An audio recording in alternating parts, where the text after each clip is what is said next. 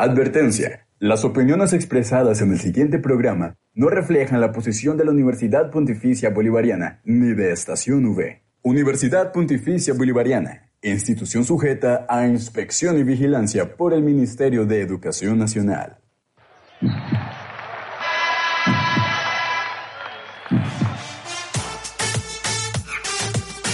Somos una nueva generación. Y los vamos a estar acompañando. Con toda la información del mundo del deporte. Seguiremos nuestro legado. Porque el periodismo universitario abre fronteras. Esto es Estación Deportiva. Pasión por el deporte.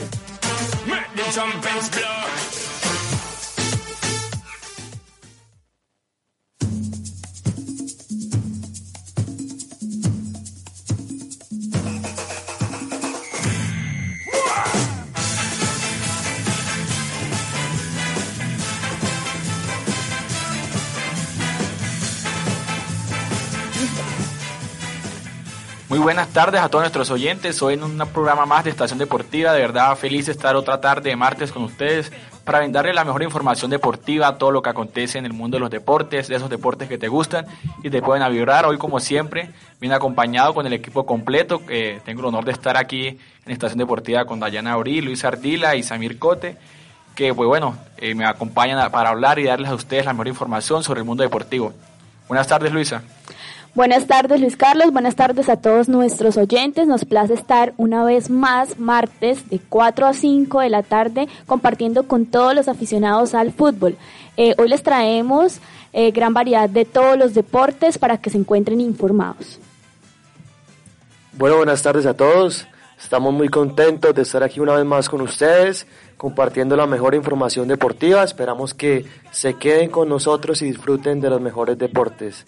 Buenas tardes, Dayana. Eh, hola, buenas tardes, eh, Samir. Buenas tardes a todos nuestros oyentes. Eh, queremos darle la bienvenida a este inicio del programa y que nos acompañen hasta el final de este para que se enteren de toda la programación deportiva que tenemos el día de hoy en Estación Deportiva. Claro que sí, el día de hoy tenemos una agenda bastante llena, todo lo que ha acontecido con el clásico español, de verdad, en la agenda del fútbol estuvo bastante apretada, clásicos en Inglaterra, todo lo que fue la gala del balón de oro y en otros deportes como el ciclismo que dejó premios para colombianos en el Tour de Lancawi, eh, todo lo que acontece en el, en el Mundial Femenino de Voleibol, en la NASCAR Cut para aquellos apasionantes de los deportes extremos, de deportes de velocidad. Traemos mucha información deportiva para hoy, así que sin más preámbulos, arrancamos con la sección de fútbol.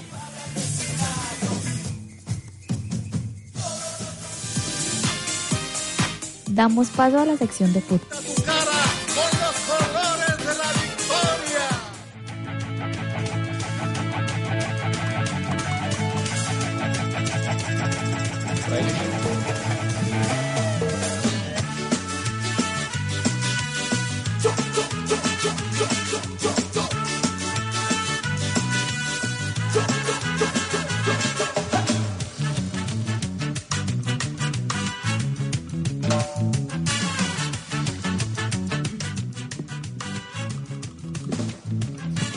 Quiero declarar mi fanatismo es simplemente fútbol mi pasión.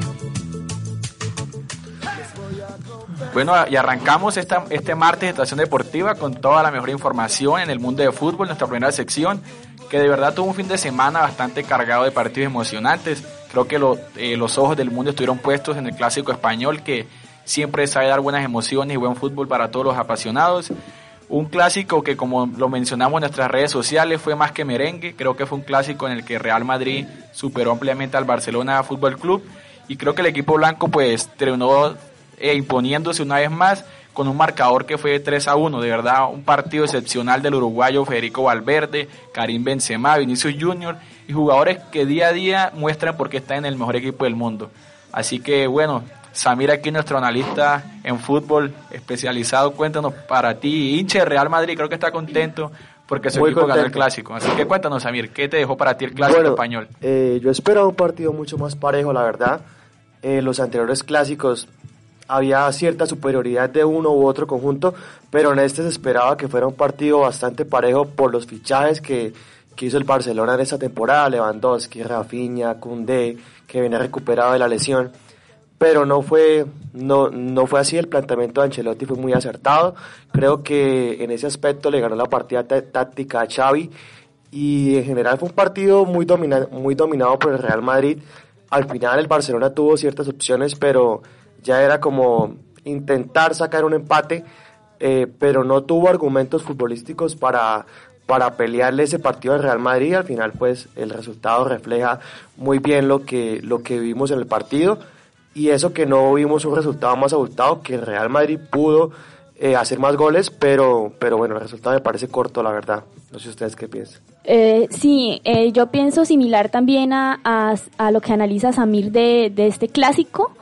El equipo de Ancelotti, pues lo vi, la verdad, durante todo el partido, muy, un equipo muy sólido, muy estable, quizás a comparación de, de, del Barcelona, que se mostró un poco, no sé, más nervioso con las entradas y demás. Y vemos también, eh, quizás por lo que el Real Madrid eh, es un equipo que tiene todavía bastantes veteranos, como lo es Benzema, y para, para este tipo de partidos y encuentros es muy importante que, que hayan veteranos que sepan manejar a su equipo. En cambio, como ya lo mencionaba Samir, el Barcelona tiene un poco ya de, de jugadores nuevos, por decirlo así. Nuevos jugadores nuevos, pero con experiencia. Con experiencia, pero nuevos con con el equipo, entonces no saben quizás la dinámica del técnico o este tipo de, aspectos que pueden en cierta parte eh, contribuir pues a este a esta derrota. Eh, pues así es, Luisa. Entonces ya eh, con, lo que ha dicho Samir y lo que ha dicho mi compañera Luisa, eh, sabemos que pues el Real Madrid está de, de, primeras en la tabla, superando al Barcelona con tres puntos y además en que este partido tuvo una, una, una algo muy especial porque, como lo dice Luisa Benzema, ya tienen bastante experiencia en, en partidos como este porque esta es la novena jornada de este campeonato español. Entonces ya él volvió a reencontrarse con el, con el gol en el, en, el, en el minuto 12 y el uruguayo Fede Valverde hizo el 2-0 en el minuto 35 antes de que Ferran Torres acortara distancias en el 83 y que Rodrigo hiciera ya el 3 a 1 del penal en el 90 más un segundo, lo que dejó al Real Madrid líder en el solitario de la liga. Eh, pues Benzema fue el primer candidato para el Balón de Oro que se entregó este lunes y volvió a reencontrarse con el gol tras más de mes y medio sin marcar en un inicio de esta temporada, pues traslado por las lesiones, como lo decía Samir. Claro que sí, Ayana, y bueno, para todos los, los oyentes también resaltar que por creo que ese fue el factor diferencial en este clásico, que de por sí el Barcelona tiene muy buenos jugadores, como el Real Madrid tiene una nómina muy, muy lucrativa para qué, pero entonces especial. la diferencia está en que los jugadores del Real Madrid andan en buen nivel. Se mostró con Benzema que acá de ganar el balón de oro por todo lo que ha venido haciendo. Federico Valverde está, creo que de locura lo que viene jugando. También Vinicius Junior, Rodrigo. Y creo que en todas las partes, tanto defensiva, en el medio y en la delantera, Real Madrid tiene eh, puntos altos como los jugadores. Caso contrario como en el Barcelona, que creo por ahí es donde pasa la diferencia en el clásico, porque se ve a un pique en últimos partidos en muy bajo nivel. Muy desconcentrado. Eh, los delanteros se les ha cerrado la puerta del gol. Lewandowski creo que no ha vuelto a tener esa, esa racha de goleador como la ha tenido antes y creo que por ahí eh, pasa la diferencia en este clásico que como vemos se lo llevó ampliamente y cómodamente Real Madrid, que como lo mencionaba mi compañera Dayana, son tres puntos clave para irse con ventaja como líder de la Liga Española. Así es, y ya compra su boleto para, para octavos. Claro que sí, también pues así como viene destacando en la liga, eh, viene destacando en, en la Champions League, entonces es muy importante. Bueno, pues en la Liga Española no solo se jugó el clásico, creo que pues sí, los ojos estaban ahí, pero fueron partidos también bastante importantes, como el Real Betis, que le ganó 3-1 a la Almería, el equipo del ingeniero Pellegrini, un, un DT que bastante querido aquí por la afición latinoamericana, y que bueno, con los resultados que también miramos hoy con Samir de Valencia, un partido muy importante frente al Sevilla, un clásico de de dos equipos tradicionales en España que tuvo un empate 1 a 1, un empate de locura con expulsiones fuera de lugar, penales, eh, también dejó el 1 a 1 y, y hace poco acaba de empatar el Rayo Vallecano frente al Atlético de Madrid que deja bien ubicado tanto al equipo del Cholo, pero creo que cede puntos en el Wanda Metropolitano que no debería hacerlo. El Atlético de Madrid que tuvo opciones para ganar el partido por un resultado mucho más abultado de tres o cuatro goles, pero eh, anularon dos goles por fuera de juego y eh, tampoco los delanteros estuvieron tan acertados. Morata tuvo varias que, que, no, que no terminaron en gol. Y bueno, en general el equipo del Cholo que no salió a defenderse, fue a sacar un buen resultado. pero el Rayo Vallecano está jugando muy bien, tiene buena dinámica, los jugadores entienden a qué quiere jugar el, entrenador y Falcao García que termina haciendo el 1-1 en el minuto 92 de penal. Claro que sí, como menciona Samir, nuestro tigre Falcao que sin dudamente es el más delantero más querido por todos nosotros, le termina dando un punto bastante importante a su equipo el Rayo Vallecano. Que no lo celebró. rugió, claro, porque hoy rugió el Tigre. Como les decíamos, creo que todos sabemos que el Tigre es Atlético de Madrid y el Atlético es, es Falcao. Así que bueno, con eh, Luisca, también cabe recordar que teniendo un poco en cuenta el clásico entre el Real Madrid y el Barcelona. Este jueves se enfrenta el Barcelona contra el Villarreal.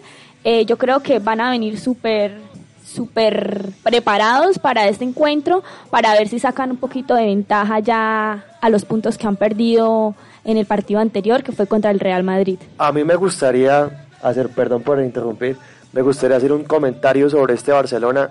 Pienso que que el problema fundamental es que los jugadores no han entendido a qué quiere jugar Xavi. Son jugadores que quizás como Lewandowski han jugado toda la vida un juego muy vertical, muy eh, bueno, como el estilo del Bayern Múnich y todavía los jugadores no se adaptan a la idea de Xavi. Xavi quiere jugar pues como jugaba Pep Guardiola, el estilo el estilo llamado estilo Barça, ¿no? Y el jugador el tiki taka y bueno, y, y, creo que también hay que darle más tiempo porque vi a muchos culés en redes sociales pidiendo la cabeza de Xavi, que Xavi out, que Xavi fuera. Y bueno, me parece que es un a, a, principio de temporada echar un entrenador. Si es cierto que ya está por fuera de la Champions, es cierto que el equipo no viene jugando, no, no tiene buena dinámica, pero hay que darle tiempo, así como el Barcelona eh, le ha dado tiempo a otros entrenadores como Kuman, como Quique Setién, eh, entrenadores que al principio no tuvieron tan buenos resultados, que al final se dieron cuenta que no estaban para entrenar al Barcelona, pero por lo menos le dieron tiempo.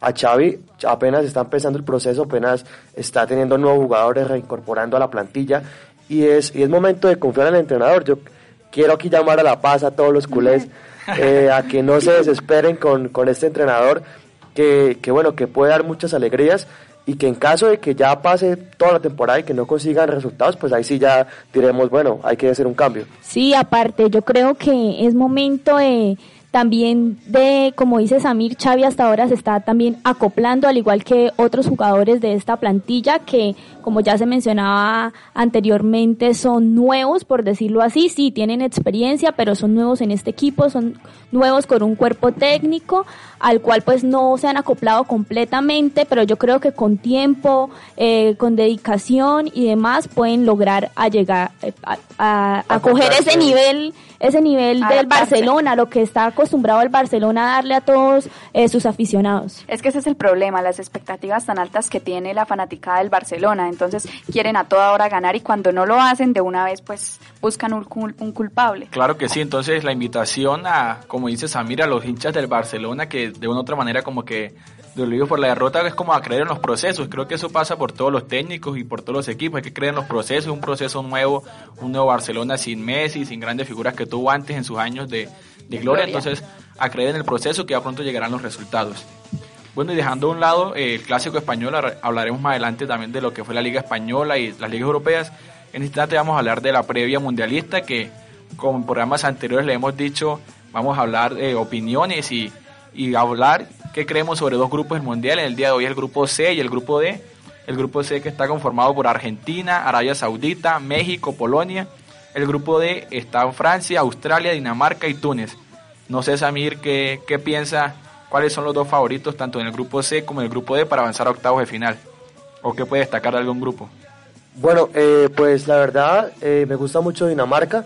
Creo que es una selección que ha venido en crecimiento, que ha venido mostrando que ha tenido buenas actuaciones. Eh, tiene jugadores muy interesantes, jugadores que quizás en sus equipos, en sus clubes, no brillan tanto, pero por ejemplo Martin Bradway en la selección, Casper eh, también son jugadores que, que siempre eh, rinden a buen nivel. Y bueno, me espero mucho de Dinamarca esta, en, este mundial. Eh, no sé si soy optimista de decir que puede llegar a cuartos o, o hasta semifinales, pero con selecciones como contra Francia ha mostrado muy buenos papeles, incluso ha llegado a ganarle a Francia en selecciones muy importantes, así que eh, yo creo que Dinamarca es de las selecciones que, que puede dar la sorpresa en este en Qatar 2022.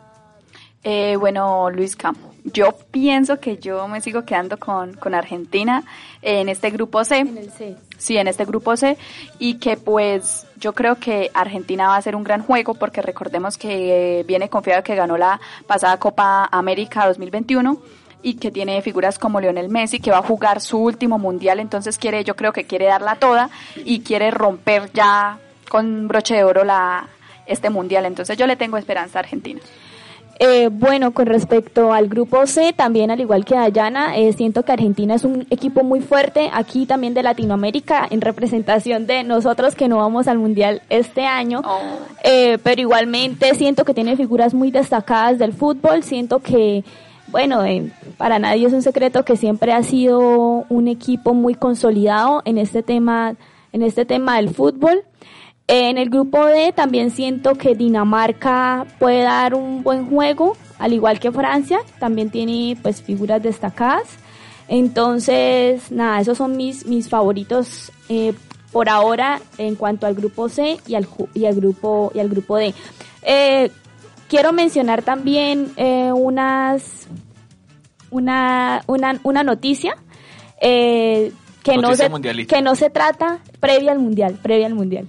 No se trata ni el grupo C ni el grupo D, pero sí digamos, unas bajas para unos equipos que previo a este, a esta, a este mundial, eh, no la están, digamos, pasando de cierta manera bien con respecto a algunos jugadores. Eh, estoy hablando de Portugal, que en las últimas horas, pues, ha informado que varios de sus jugadores no se encuentran en buen estado de salud con respecto a lesiones y demás. Ellos son Pepe, que claramente es un- una figura eh, de la selección de Portugal.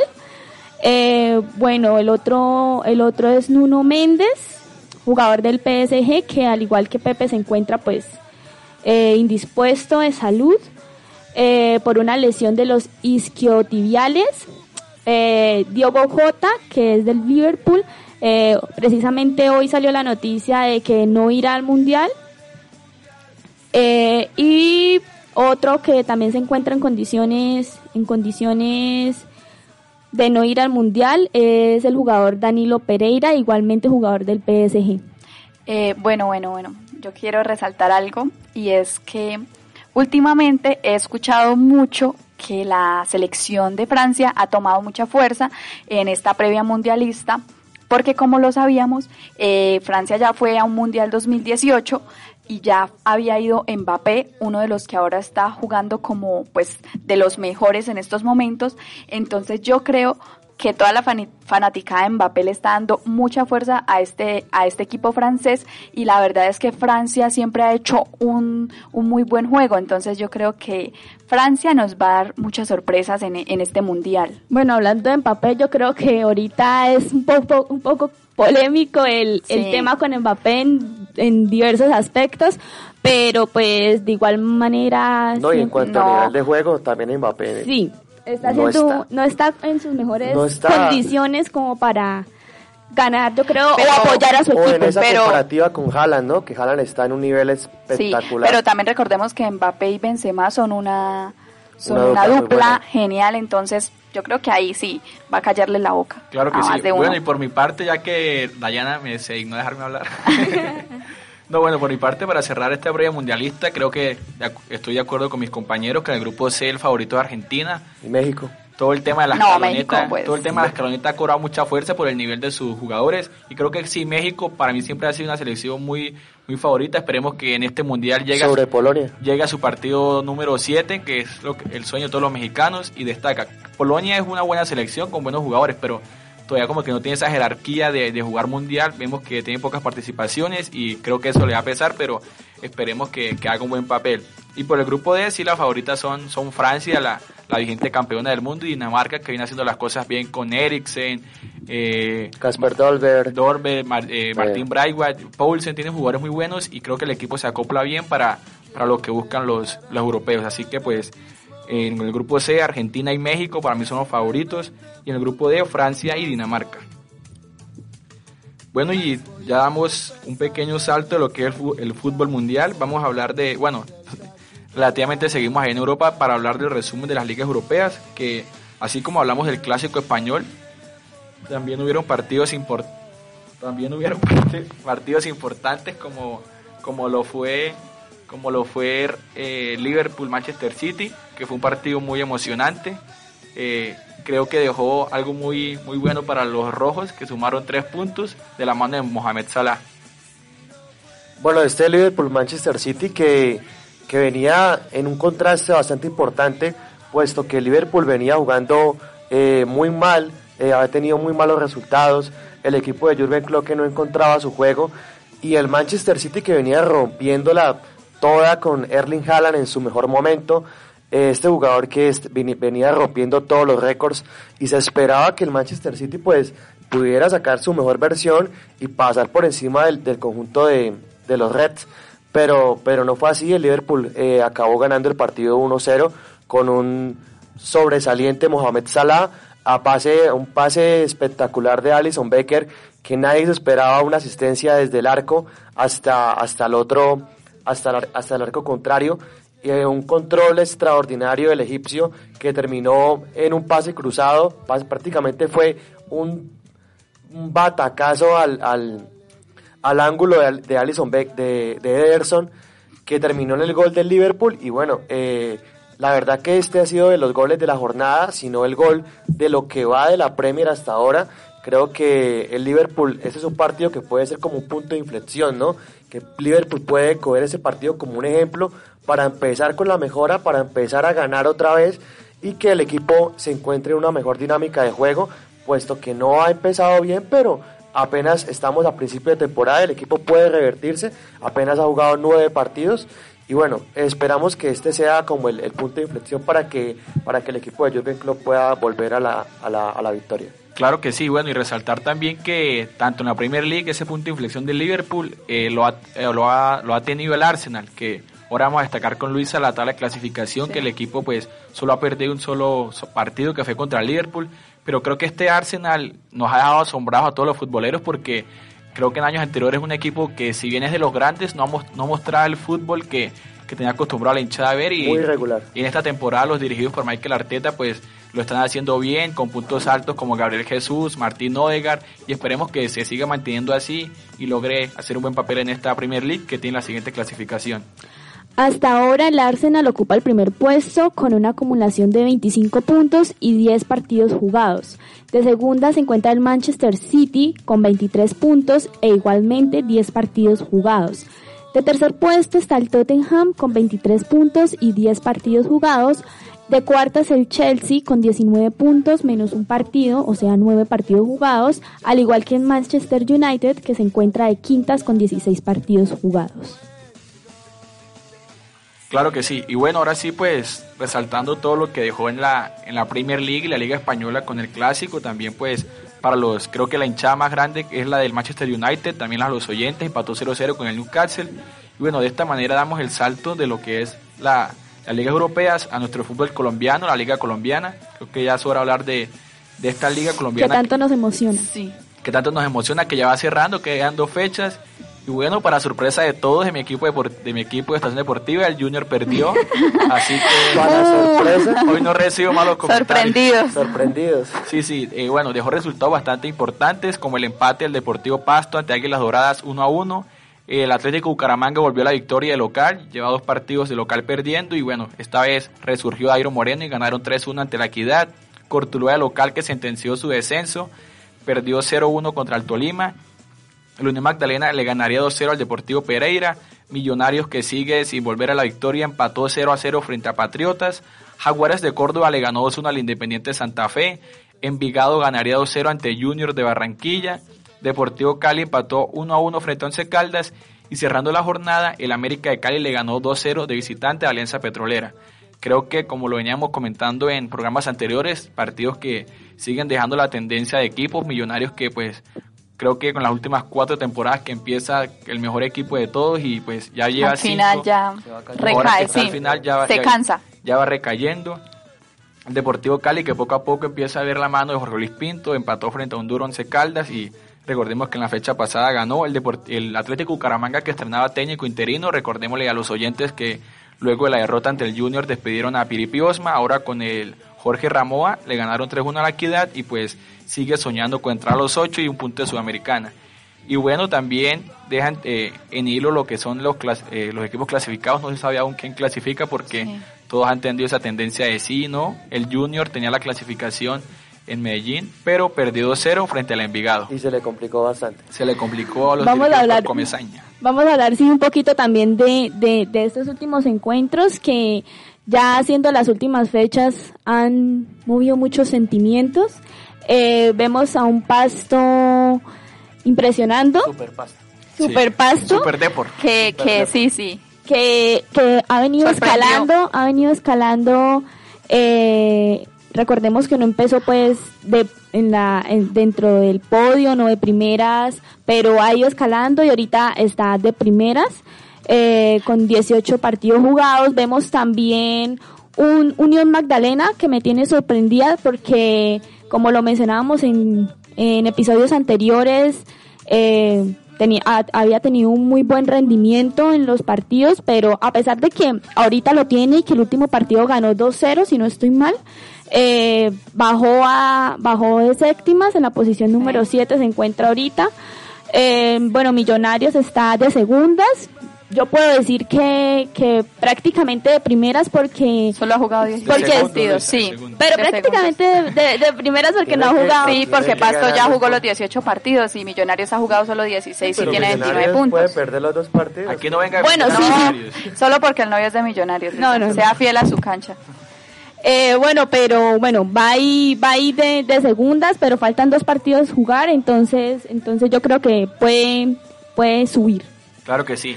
Y con esa información de la Liga Colombiana esperemos que los equipos muestren tendencia y a la espera de quiénes serán los ocho clasificados, pasamos a mejores noticias. Espera, Luis Carlos, me llama la atención que del segundo al octavo solo hay un, punto. Solo hay un punto, eso lo, hemos venido marcando, que no hay, diferencia entre los que están ya peleando por entrar al puesto octavo y del segundo. Creo que es increíble, ahí se ve como, ahí se ve bastante eh, el alto rendimiento también de todos los equipos y del empeño que le están colocando los, los, los ocho primeros. No, y que, que no hay una supremacía y un equipo, así como en su momento la, la hubo con Atlético Nacional, que, hacía que siempre de primera sobre los demás. puntos y el segundo tenía 31. Bueno, y como les mencioné anteriormente, cerramos la sesión de fútbol con noticias muy buenas para todo nuestro fútbol colombiano, especialmente para las mujeres porque el, eh, la selección Colombia sub-17 femenina acaba, acaba de clasificar a los cuartos de final en el mundial que se está disputando. Creo que es algo muy importante para todo el fútbol, el fútbol femenino que lo mencionamos anteriormente. Este, en la mañana de hoy le ganó 2-1 a México y con eso clasifica de primera en su grupo y bueno, pasa a los cuartos de final que ya definió su rival, jugará, jugará ante Tanzania. Sí. Y creo que es algo importante, como mencionamos, que el fútbol femenino sigue en evolución. Recordémosles que en su grupo estaba España, México y China y logra clasificar de primera con seis puntos. Así es, Luis, los equipos que clasificaron fueron Colombia, España, Japón y Tanzania eh, este martes en cuartos de final de este Mundial Sub-17 femenino de la FIFA que se disputa en la India. Y los goles eh, que marcaron las colombianas fueron puestos por Juana Ortegón y Linda Caicedo, que negaron cualquier opción de continuar en el Mundial a la selección mexicana, eh, que tan solo eh, tocó la, la, puerta de la capitana cafetera, acercan el marcador a final del encuentro. Bueno, lo importante es que ya Colombia clasificó a cuartos y que vamos a dar un gran juego ante, ante Tanzania y que esperamos ganar este Mundial Sub-17. Claro que sí, entonces la invitación es para todos nuestros oyentes, apoyar a las chicas, creo que han venido destacando, se han hecho ya valor para que las apoyemos así como eh, apoyamos al fútbol de mayores. Esperemos que este Mundial Sub-17 traiga buenas noticias para el fútbol colombiano, especialmente para el fútbol femenino. Bueno, y con esto cerramos la sección de fútbol, vamos a un breve descanso y volvemos con ciclismo. Ese Gambernal que está a punto de conseguir el sueño. Ciclismo. El sueño.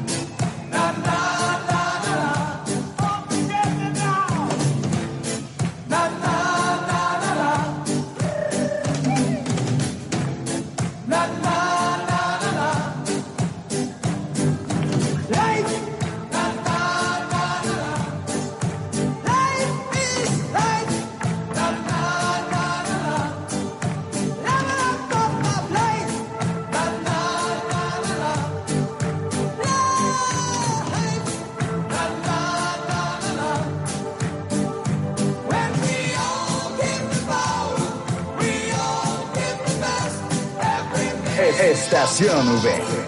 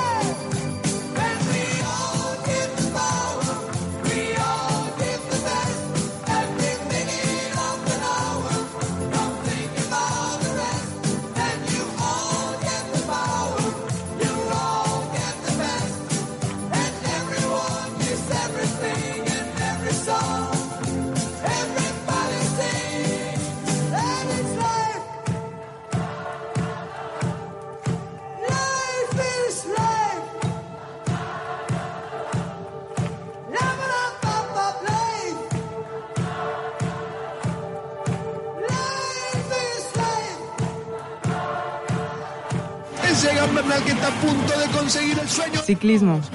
El sueño de toda Latinoamérica ciclística.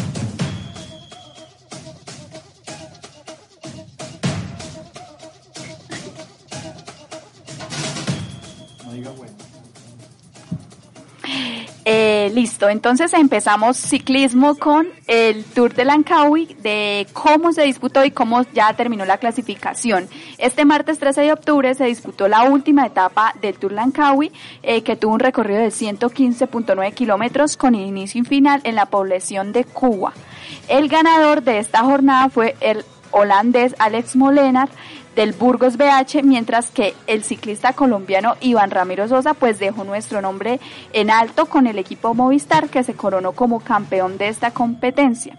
De esta manera, Sosa culminó una notable participación en esta carrera, en la que también ganó una etapa en el tercer día de competencia y la clasificación general del Tour quedó tras la etapa octava, quedó así el primero Iván Ramiro Sosa, el segundo Hugh Carty, el tercero Thorstein Traen, el cuarto George Bennett, el quinto Einer Rubio, el sexto Esteban Chávez, el séptimo Eduardo Sepúlveda, el octavo Rubén Hernández, el noveno Javan, Javan Las Bayar, el décimo Andrés Seitz, el, en el equipo 40, en el puesto 47 Diego Camargo y en el 68 Juan Sebastián Molano. Bueno, eh, ampliando un poquito más la, la, información que nos brinda nuestra compañera Dayana, eh, Iván Ramiro Sosa, eh, el escalador, este escalador colombiano, bueno, se vistió de amarillo tras conseguir la victoria en solitario en la etapa reina de las rondas asiáticas. Eh, se mantuvo un día más al frente de la clasificación general individual con 23 segundos de ventaja sobre el británico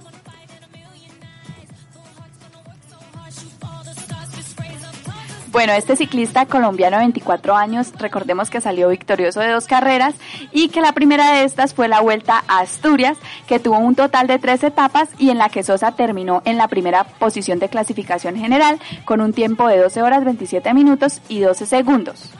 Bueno, y también recordemos a los oyentes que aún como que no tienen el radar, en el radar del ciclismo, Iván Ramiro Sosa es nacido en Pasca, Cundinamarca, un ciclista que con esta vuelta a Lancagui logra, logra 16 triunfos eh, al hilo, Recordemos que su palmarés cuenta con, con la Vuelta a Burgos y que este año también se llevó la, Vuelta a Asturias, que es una vuelta bastante importante que se disputa cada año. Y bueno, en Lancagui se subió a lo más alto del podio, acompañado del británico Hugh Harty y del noruego Thorsten Train.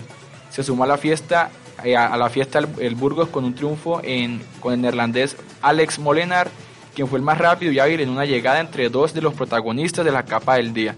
Entonces, importante resaltar el crecimiento en, el ciclismo que ha tomado Iván Ramiro Sosa. Creo que es uno este año de, los ciclistas más importantes. Se ha hablado mucho de él por todo lo que ha hecho y esperemos que siga siga triunfando como lo ha venido Además fue al Tour de Italia también, ¿no? Y terminó en el puesto 49. Tampoco podemos olvidar a Einer Rubio del Movistar Team que como lo mencionaba Dayana al principio, eh, ahorita ocupa en el, eh, puesto número 5, si no estoy mal, eh, por lo que ha perdido pues su lugar en el podio. y está a 2 minutos 02 segundos, superado por el noruego Thorstein Train, quien ahora es tercero a 1 minuto y 47 segundos, y por George Bennett, que es cuarto a 1 minuto 50 segundos y además que Colombia va ganador, ¿no? Con ya con este es el sexto título que consigue nuestro país en esta carrera eh, que pertenece al calendario de la UCI y que el primero lo consiguió en el 2002 Hernán Darío el Flaco Muñoz, en el 2004 Freddy Excelino González y Julián Arredondo en el 2013. Entonces ya pues felicitamos a, a, Sosa por traer el sexto título a nuestro país. Bueno, y de esta clasificación general de la etapa número 7, como ya lo mencioné anteriormente, Einer Rubio se encuentra de quintas y de sexto tenemos a otro escarabajo eh, que es Esteban Chávez. Claro que sí, muy importante resaltar lo de Iván Ramiro Sosa y Esteban Chávez en cada una de sus carreras. Y como siempre aquí en Estación Deportiva deseándole un buen augurio a todos nuestros ciclistas colombianos, a todos los deportistas, para que sigan destacando, en este caso nuestros ciclistas que siempre hacen lo mejor y destacan entre los mejores ciclistas del mundo. Y bueno, hablando de mejores ciclistas, Vamos con quienes fueron los mejores ciclistas en los suramericanos de Asunción 2022, en este caso el ciclismo de pista, que también deja buenas noticias para, para todo el deporte colombiano. Eh, resaltar que con dos medallas de oro y una de bronce, finalizó el último día de competencia para la selección Colombia en el ciclismo de pista de los Juegos Suramericanos Asunción 2022. Con el excelente desempeño en esta modalidad, Colombia se coronó como campeona tras conseguir 10 oros, 4 platas y 3, bronces en total. Y bueno, eh, todo esto es gracias a la dupla colombiana de Marcela Hernández y Mariana Herrera, que se adjudicaron la medalla de oro en el, en el, en el Madison femenino con 27 puntos, tras superar a las parejas de Argentina con 14 y Brasil 13 que finalizaron en el segundo y tercer lugar respectivamente. Por, fin, por fin le ganamos a Brasil en algo, ¿no? Porque Brasil estaba poderoso en los en los en, en estos equipos. Todos los llevaban la primera. Bueno, y respecto eh, al Madison masculino, eh, la dupla de Alex Juan Pablo Zapata y Julián Osorio se quedó con el bronce de la prueba tras sumar 30 puntos. El oro fue para Argentina con 46, mientras que Chile fue segundo con 40. Eh, bueno, en las medallas obtenidas en todas las modalidades del ciclismo tenemos eh, que en pista tuvimos 10 oros, 4 platas y 3 bronces. En ruta, un oro, eh, tres platas, en BMX Rax Racing eh, un oro, dos platas y en BMX Freestyle eh, una plata, en MTV eh, tres bronces. Entonces ya con esto terminamos la, la destacación de nuestros de nuestra selección Colombia en esta, en esta participación de, de, los Juegos de Ciclismo de Pista en estos suramericanos. Sí, de esta manera se finalizó la participación del ciclismo colombiano en los séptimos Juegos Suramericanos de Asunción 2022 con un balance de 12 oros, 10 platas y 4 bronces, bronces perdón, en las cinco modalidades que se hicieron presentes en Paraguay. Claro que sí, también importante con todo lo que estamos hablando del mundo del ciclismo destacar así como lo hicieron los, los ciclistas en pista en los suramericanos, todo lo que hicieron eh, los que eh, desempeñan en la, en la modalidad de BMX, resaltar como siempre a nuestra heroína Mariana Pajón, que creo que es la reina del BMX, que en este caso también se fue de, de 1-2 con, con otro colombiano que fue Boyé. Gabriela Boyé. Gabriela Boyé. Gabriela Boyé destacaron, creo que la última vez que vimos un 1-2 en el ciclismo fue ese día histórico con Nairo y Rico en el, el Giro de Italia, entonces es muy emotivo para, para los colombianos, especialmente para los apasionados del BMX, que se logre esta dupla colombiana y pues lograron un oro más para Colombia en los Juegos Suramericanos. Esta vez fue, eh, de, como mencionamos, en BMX, de la mano de Mariana Pajón, que ganó la final femenina de principio a fin, pues tomó la delantera desde que partieron en la primera recta y sostuvo la ventaja hasta la línea de meta. La alegría fue doble para que la delegación colombiana en esta prueba ya que Gabriela Boyé completó el 1-2 para nuestro país. La, disputa del bronce estuvo entre Argentina y Brasil, pero quien subió al podio junto a las colombianas fue Agustina Cavalli, de Argentina. Eh, así es, Luis Carlos, y recordemos también que pues Mariana Pajón estuvo retirada un poco de, de, de estos juegos porque ya hace ocho años pues hace ocho años ya no está en los Juegos Suramericanos eh, por una lesión y que estaba esperando con muchas ansias, entonces ya recoge su quinto oro aquí en Sudamérica y pues yo creo que estaba ansiosa y deseaba esto después de esa lesión y de no participar en los Suramericanos. Bueno, y en la, en la rama masculina, en la final masculina del BMX hubo podio para, también para Colombia con Diego Arboleda, quien terminó con la segunda posición detrás del argentino Nicolás Torres. El tercer escalón del podio fue para el ecuatoriano Wilson Goyes. Eh, y con esto Colombia se mantiene en la segunda posición de las justas con 71 oros, 76 platas y 90 bronces para un total de 237 medallas. Brasil lidera los Juegos Suramericanos con 303 preseas, 129 de oro, 93 de plata y 81 de bronce. Ahí podemos ver que en este deporte de MX eh, tenemos eh, actuaciones muy importantes y bastantes reconocimientos, como lo mencionó Samir.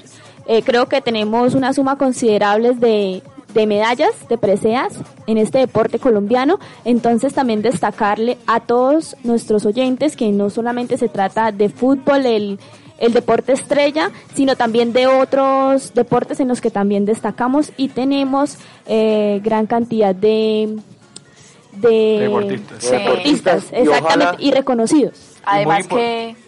No, sigue Luisca. Muy importante lo que resalta Ayana, que por fin le ganamos a Brasil en algo, y es que vemos que en ciclismo, primero que todo, en ciclismo y otros deportes como el atletismo, patinaje, somos una potencia al lado de otros países que siempre se consideran potencia. Entonces sí, como que nos vemos muy por debajo de Brasil en fútbol o baloncesto, voleibol, pues vemos que en los deportes como que somos los padres de ellos, por decirlo así. Y también cabe resaltar que, bueno, que es importante que esos deportistas, bueno, se, sean, sean, relevantes en estos Juegos Suramericanos, pero que también esto se vea en los Juegos Olímpicos, ¿no? Porque Colombia en los Juegos Olímpicos es cierto que en modalidades como el atletismo, modalidades como, bueno, como otros, como la natación, no, nunca hemos tenido una medalla así importante y sabe, estamos viendo que hay mucho talento y que se puede ver reflejado en las justas olímpicas que son como el tope del deporte mundial y ojalá que Colombia eh, para los próximos Juegos eh, pueda mostrar todo este talento, que sí hay talento y que hay que apoyarlo y no solamente en fútbol, sino también en esos deportes tan, tan bonitos que, que, bueno, que están, que están resaltando en nuestro país. Y que nos dejan muchas alegrías. Sí, también. Claro que sí, eh, muy importante resaltar lo que están haciendo los deportistas por, por todos nosotros y bueno, esperar, esperar a que siga con buen augurio los ciclistas colombianos. Bueno, con esta información del BMX cerramos la sección de ciclismo, vamos a un corto descanso para volver con otros deportes que también nos apasionan y dejan grandes triunfos para la delegación colombiana.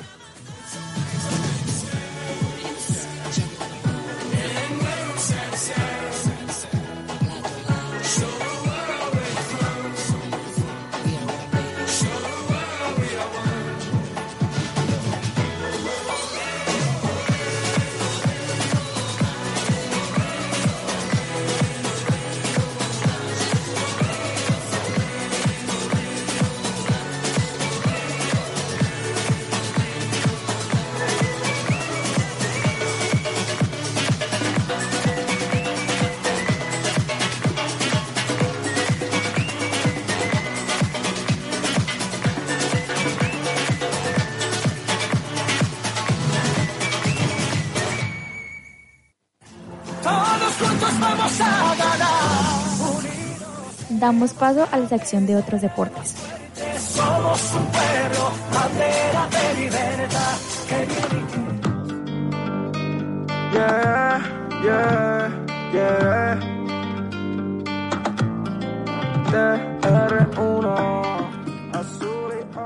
Bueno, y seguimos con la para final este, finalizar este programa de Estación Deportiva, un martes cargado de muchos deportes, como ya veníamos mencionando y aclarándole a todos nuestros oyentes eh, bueno, la mejor información deportiva. Cerramos hoy con otros deportes que también han dejado muchas alegrías para todos los colombianos. Noticias bastante importantes como es el ATP 250 de Ambers que participan los colombianos Cabal y Farah. El Mundial Femenino de Voleibol en el que Colombia participó, hemos mencionado acá, pues finalizó como ya finalizó estas, estas, esta edición del Mundial Femenino de Voleibol. También el Mundial Sub-23 de Béisbol para los amantes del, del béisbol y bueno, cerramos con la NASCAR Cup.